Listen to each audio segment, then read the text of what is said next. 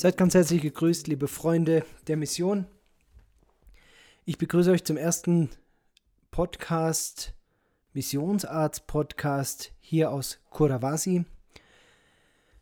Ja, vor einigen Tagen habe ich eine etwas längere Sprachnachricht an eine Bekannte geschickt und ähm, sie hatte mir dann anschließend, nachdem ich ihr berichtet hatte, wie es uns im Moment geht, mir zurückgeschrieben, Benjamin, wenn du einen Podcast machen würdest, würde ich dir zuhören. Und ja, bis heute träume ich davon, einen Podcast aufzunehmen. Bis heute habe ich mich immer wieder davor gedrückt. Gedrückt deswegen, weil ich denke, ich habe keine Erfahrung, aber das ist ja genau der springende Punkt. Wenn man nicht irgendwann mal anfängt, dann wird man auch nie Erfahrung damit sammeln. Und deswegen habe ich mich heute entschieden, Heute war ein regnerischer Tag, der Morgen war voller Wolken hier in Kuravasi.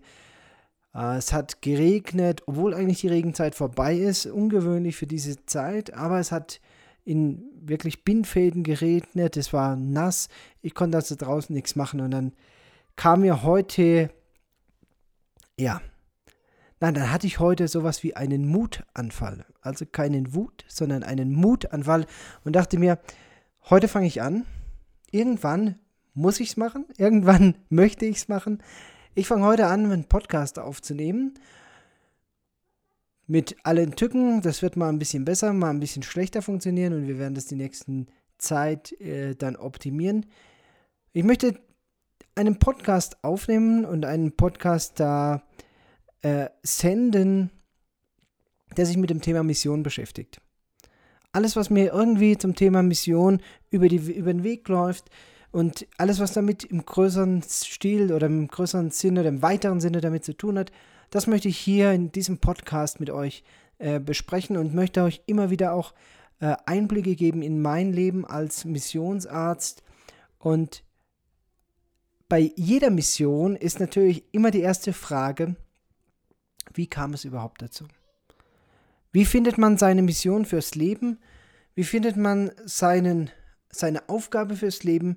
Wie kommt es dazu, dass jemand sagt, ich gehe jetzt in Mission und ich möchte das nun aus meiner Perspektive, das ist ein christlicher Ansatz, aber ich möchte es jetzt nicht nur auf den christlichen Ansatz reduzieren, sondern an, an alle Menschen richten, die in irgendeiner Weise im Leben auf Mission sind. Ob das jetzt eine sinnvolle ist oder eine weniger sinnvolle, das möchte ich hier mal ohne Wertung stehen lassen. Aber ich glaube, dass es viele, viele Menschen gibt, die auf einer Mission unterwegs sind und die ein, ein Ziel verfolgen, die einen Auftrag verfolgen und die alles andere oder vieles andere außenrum diesem größeren Ziel, dieser größeren Mission, dieser Aufgabe unterordnen. Wie war das bei mir? Nur ein bisschen Rückblick in mein Leben. Ich komme aus einer Großfamilie, ich habe noch acht jüngere Geschwister. Wir hatten zwar immer genug daheim, aber wir hatten nie zu viel. Und ich habe schon immer daheim mitgearbeitet, mitarbeiten müssen. Ähm, habe, ja, zwar immer genug gehabt, auch mein eigenes Zimmer und ein bisschen Taschengeld, aber es waren im Vergleich zu dem, was andere in meinem Alter zur Verfügung hatten, doch irgendwie spärlich. Und so habe ich eben mit 15 Jahren schon angefangen, mit Fanjobs eben mein Geld zu verdienen, weil ich ja mit 18 auch einen Führerschein machen wollte. Ja, das war so meine erste Erfahrung mit dem realen Leben, wenn ich mal das Schulleben als nicht reales Leben bezeichnen darf, weil irgendwie lebt man dann doch in einer Blase. Es war das erste Mal die Konfrontation damit, äh, wie hart es ist, Geld zu verdienen. Ich habe für ein Apple und ein Ei angefangen, auf Baustellen mitzuarbeiten, habe dann bei äh, einem lokalen Stuckateur einen Ferienjob bekommen und war dann die Sommerferien eben über beschäftigt, habe dann gearbeitet, mir ein bisschen Geld verdient und so 100, 200, 300 und nochmal 100 und dann nochmal 100 Euro eben, ne D-Mark, Entschuldigung, das war noch zu D-Mark-Zeiten, äh, D-Mark dann dazu verdient und irgendwie mit 17,5 konnte ich mir dann einen Führerschein leisten. 2200 Mark ein Spottpreis, wenn ich das mit den heutigen Preisen vergleiche. Aber so war es. Also ich habe schon früh angefangen, mein eigenes Geld zu verdienen, nebenher zu arbeiten. Und irgendwie entstand da über die Jahre der Wunsch, reich zu werden. Ich wollte viel Geld verdienen, schon immer viel Geld verdienen. Zum einen, weil ich es gemerkt habe, wie hart es ist zu arbeiten, also körperlich. Ich habe da auch ähm, als, als Jugendlicher voll mitgearbeitet auf den Baustellen. Wir haben die, die großen Rigipsplatten, kann ich mich noch sehr gut daran erinnern, die großen Rigipsplatten zu zweiter, dritten, vierten Stock hochgeschleift. Ähm, das war, war kein Vergnügen, aber es war eine gute Schule für mich, eine gute äh, Lehrzeit auch. Ja, und irgendwie war aber mein Bestreben damit, äh, irgendwann mal mit meinem Kopf Geld zu verdienen. Also mit dem, was ich weiß, mit dem, was äh, ich kann. Und das habe ich dann auch mit 18 Jahren oder 17,5 so kurz, na, es war später, es war zu, war noch zu Gymnasiumzeiten, also es war kurz vor dem Abitur, so mit, mit 18, 18,5 habe ich dann angefangen, Webseiten zu programmieren. Ganz klassisch Kaltakquise, Firmen aufgesucht im Ort, sie darauf angesprochen, dass sie keine Website haben oder keine gute Website und ich konnte eben programmieren. Ich hatte für unsere Kirchengemeinde schon mehrere Webseiten programmiert und die Fähigkeit, die habe ich dazu eingesetzt, um das erste Mal mit meinem Können Geld zu verdienen. Also nicht nur mit meiner reinen Muskelkraft. Das war auch okay, aber ich habe das erste Mal Geld verdient und zwar richtig Geld verdient für die damaligen Verhältnisse. Und ich kann mich noch exakt daran erinnern, an den einen Moment, als ich die erste Rechnung, die ich gestellt hatte, bezahlt bekommen habe. Ich habe tagelang jeden Tag auf, auf mein Sparkassenkonto geguckt und das Geld kam und kam nicht. Und ich hatte schon Zweifel, ob sie mir überhaupt das Geld überweisen. Ich hatte mal ganz frech eine Rechnung, vierstelligen Betrag, ich glaube, es waren so 1200, es waren dann schon Euro, 1200 Euro ähm, aufgeschrieben. Ja, und irgendwann kam der Tag, ich weiß, ich sehe mich heute noch an diesem Geldautomat stehen von der Sparkasse. Und da waren eben nicht 15 D-Mark, 15 Euro oder 30 Euro drauf, sondern dann waren da über 1200 Euro auf meinem Konto. Das erste Mal in meinem Leben, dass ich auf meinem Konto einen vierstelligen Betrag ähm, auf einmal überwiesen bekommen hatte. Ich hatte zwar auf dem Sparbuch, wie gesagt, das Geld für, für den Führerschein, das war ja inzwischen auch schon wieder ausgegeben, aber ich hatte das erste Mal auf meinem Girokonto richtig, richtig viel Geld für meine damaligen Verhältnisse einfach mal zum, zum Vergleich. Ich hatte ein Taschengeld von 15 Euro und wenn man dann, ja, ich habe noch Geigenunterricht äh, gegeben, also 25 Euro dazu, maximal irgendwie kam ich im Monat auf 50 Euro. Ich war ja eben auch noch in der Schule, habe noch, äh, noch ähm, ja, Hausaufgaben zu machen gehabt und habe eben auch nicht gearbeitet, sondern aber halt daheim gelebt. Und dann auf einen Schlag so viel Geld zu bekommen, das war schon wirklich der Hammer und das hat mich richtig, ähm, das hat mich richtig begeistert. Angefixt würde ich ja sagen, ich wollte in Zukunft viel Geld verdienen. Klar, jetzt kann man sagen, gut, ist das viel Geld, ist das wenig Geld, aber für die damaligen Verhältnisse war das wieder, wieder Jackpot. Nun, nun, aus diesem Erlebnis heraus, aus diesem Gefühl heraus, viel Geld zu verdienen und damit dann eben auch was machen zu können. Da ist irgendwie dieser Wunsch entstanden, ich möchte doch reich werden, ich möchte viel, viel Geld verdienen.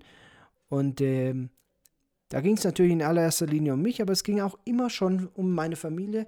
Ich wollte, dass meine Kinder einmal in einem reichen Zuhause, in einem wohlhabenden Zuhause zurechtkommen, was mir aber fehlte, einige Jahre fehlte und deswegen ist von diesem Geld von damals auch nichts mehr übrig. Ich hatte keine finanzielle Bildung. Also, ich habe es geschafft, auch 1200 Euro auszugeben, genauso wie ich die 50 Euro im Taschengeld ausgegeben habe. Gut, jetzt hatte ich ein bisschen mehr Geld, ich konnte mehr spenden, ich konnte auch ein paar sinnvollere Sachen äh, ähm, ausgeben. Damals habe ich es als Investition gesehen, heute weiß ich, dass es eigentlich keine Investition war. Aber es ist ähm, trotzdem dieser Grundgedanke geblieben, ich möchte viel Geld verdienen. Und das hat sich auch durch mein ganzes Studium durchgezogen. Und wir haben äh, ziemlich früh dann auch geheiratet, äh, eine Woche nach dem Abitur. Meine Frau war, also meine Freundin war 19, ich war 23. Wir haben geheiratet zu einer Zeit, da war ich noch im Studium. Ich hatte noch nicht das erste Staatsexamen. Und die finanzielle Lage bei uns daheim war desaströs. Also wir haben geheiratet mit einem Monatseinkommen, BAföG-Einkommen von 530 Euro. Und gleichzeitig habe ich es immer wieder geschafft, mir Deals zu besorgen, die deutlich lukrativer waren als alles, was meine Kollegen neben mir verdient haben.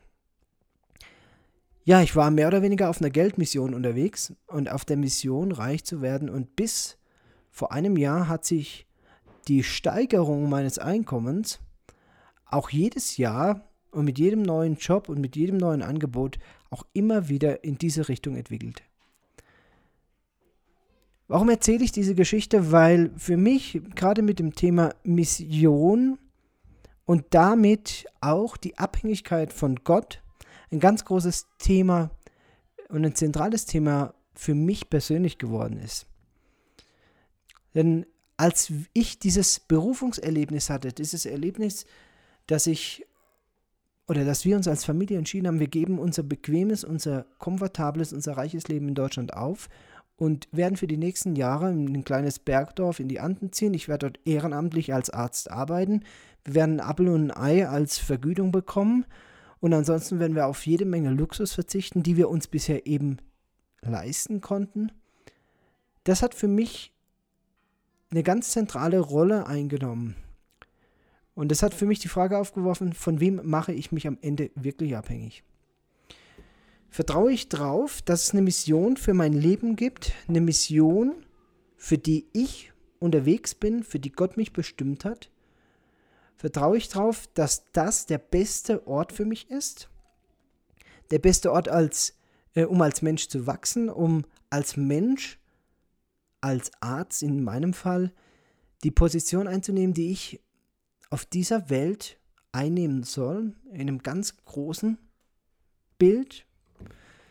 Oder spiele ich lieber mein Spiel, ziehe mein Ding durch und äh, mache einfach dieser Leiter weiter.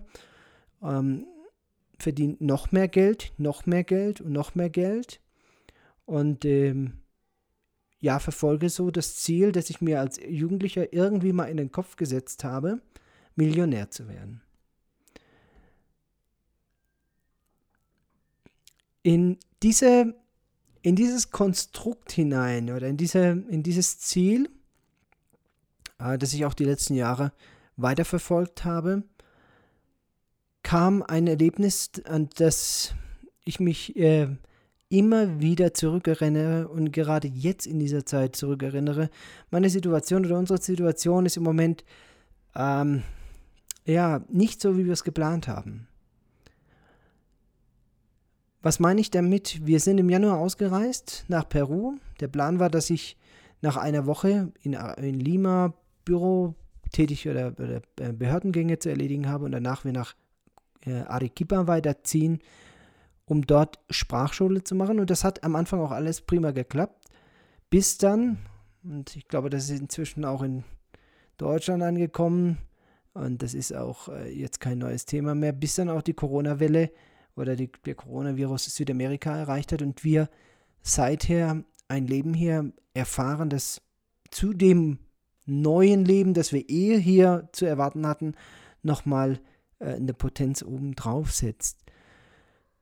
Das fängt damit an, dass zum Beispiel seit März oder ja, seitdem der Lockdown, also vor sieben Wochen, ähm, ausgerufen wurde, keine Behörden mehr offen haben und wir jetzt im Land sind ohne Visum, ohne Aufenthaltsgenehmigung, ohne Arbeitserlaubnis, ohne Anerkennung meiner, meiner Facharzt, meines Facharztes, ohne Führerschein. Also all diese Sachen, die eigentlich jetzt über die Zeit hätten sich entwickeln müssen, und gleichzeitig sitze ich jetzt eben hier in diesem Antendorf. Ähm, wir haben immerhin einen schönen Garten draußen, wo die Kinder ein bisschen spielen können. Unser Leben ist sehr stark eingeschränkt und an vielen, an vielen Ecken und Enden unbequem. Wir haben uns als Ehepaar früh entschieden, keine Vergleiche zu ziehen. Nicht zu vergleichen, zu sagen, okay, ähm, wären wir doch in Deutschland geblieben, dann wäre das so und so, weil wir uns beide sicher sind, dass wir einen Ruf in die Mission haben und dass wir eine Mission zu erfüllen haben und dass wir auf einer Mission sind und dass diese Mission wertvoller ist und gewichtiger ist als all das, was wir uns in Deutschland so schön ausgedacht haben, so schön geplant hatten. Und ähm, das erinnert mich an, an einen Satz, wer sein Warum kennt. Und das ist eben das Thema Berufung. Der kann so ziemlich jedes Wie ertragen. Diese, diese tiefe Wahrheit, die in diesem Satz steckt, das ist für uns hier im Moment die Realität. Wenn es nach mir geht und nach meinen alten Maßstäben, nach dem, was ich mir bisher auf die Pfanne geschrieben habe und das, was ich eigentlich im, ja, erreichen wollte, eben ein luxuriöses oder ein um, wohlhabendes Leben für mich und meine Kinder, dann müssten wir oder dann hätten wir Anfang des Monats die Koffer packen müssen und zurück nach Deutschland und sagen, okay, Plan gescheitert. Äh, wir lassen das hier, das war ein toller Versuch, aber wir kommen wieder zurück.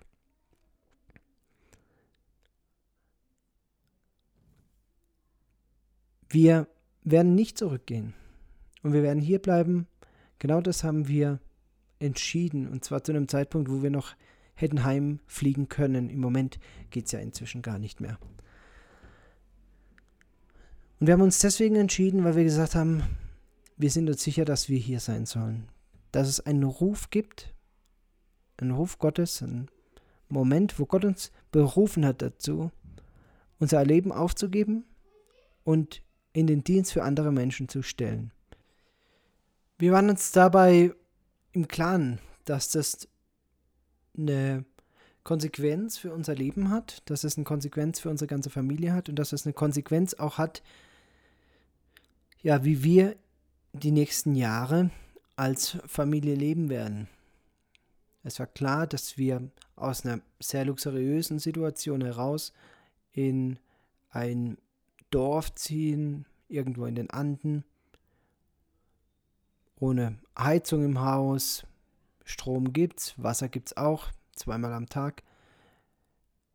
Und all diese Herausforderungen, die waren uns im Vornherein schon klar, wir waren darauf vorbereitet, aber es war uns auch klar von Anfang an, dass es anders kommen würde, wie wir das uns vorstellen und wie wir es uns geplant haben. Und ich glaube, dass genau da der Knackpunkt ist und dass das das Entscheidende ist, wenn strahlend Sonnenschein ist, wenn alles so läuft, wie du es planst, dann kannst du immer schön auf einer Mission unterwegs sein. Aber wenn die Wolken aufziehen oder wenn es mal durch ein Tal geht und wenn die Umstände dir anders spielen, wie du es dir vorstellst oder wie du es dir denkst und du zu einem Kulturschock und zu einer Lebensveränderung auch noch andere Herausforderungen dazu bekommst und in diesem Moment dann nicht weißt, warum du da bist, was die Geschichte dahinter ist, warum du dich auf den Weg gemacht hast. Ich glaube, dann gibt es zwei Möglichkeiten. Entweder man geht unter oder man geht heim.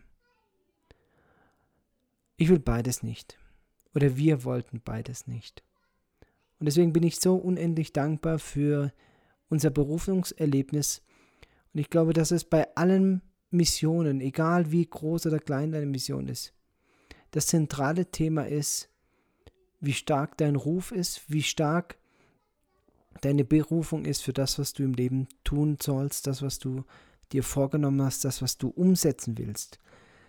Nun, das waren jetzt so ein paar Gedanken zu meinem Leben, ein paar Ausschnitte aus meiner Kindheit, wie ich als Jugendlicher groß geworden bin. Und im nächsten Podcast werde ich mich mit dem Thema beschäftigen und mit dieser Geschichte, die dahinter steckt, warum wir als Familie in Moosbach im schönen Odenwald unser bequemes Leben aufgegeben haben und hier in eine ärmliche Region gezogen sind, mitten in Peru was ist die Geschichte dahinter, dass eine Familie sowas tut, dass ein Ehepaar sich dazu entscheidet, aus freiwilligen Stücken auf das Einkommen zu verzichten, auf Luxus zu verzichten.